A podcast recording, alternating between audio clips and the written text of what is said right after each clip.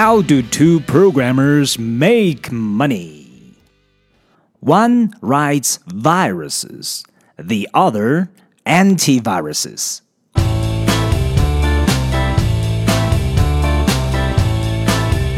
Hello again, my attractive friends. You're listening to, of course, Joke Plus.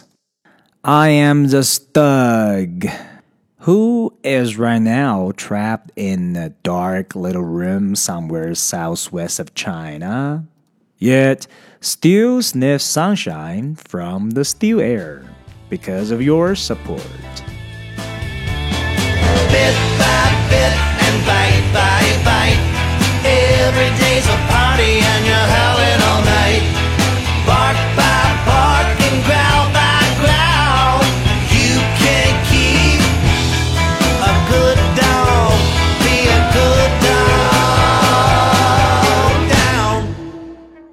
Vocabulary from Joke 1 Programmer Programmer 程序员 Virus Virus 病毒复数 Viruses Viruses Virus 本来是不可数，但是这里做不同种类的电脑病毒可以变成 viruses。Anti Anti 前缀 表示反、反抗，那么和 virus 连起来就变成了杀毒软件 antiviruses antiviruses。Let's cover joke one again.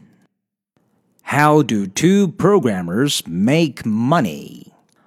One writes viruses, the other antiviruses. 两个程序员如何挣钱呢？ 很简单，一个写病毒，另外一个写杀毒软件就行了。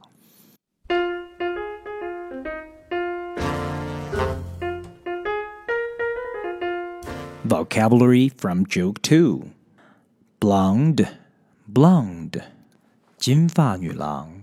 但是在各种笑话当中，被黑的最多的人就是金发女郎，通常代表很漂亮、很性感，但是很笨。Liquid, liquid, 液体。Liquid paper, liquid paper, 修正液。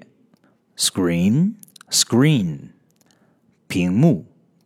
Now here comes the second one. How do you tell if a blonde is using a computer? 你怎么知道一个金发女郎用过电脑呢 There is liquid paper all over the screen. 屏幕上全都是涂改液。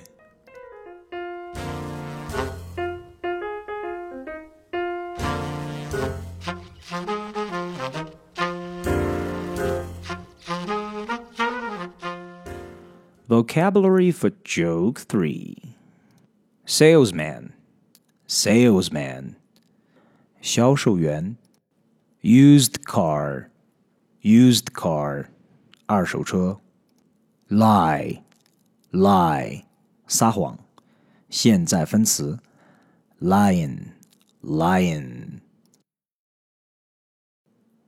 What is the difference between a computer salesman and a used car salesman? 电脑销售员和二手车销售员有什么区别呢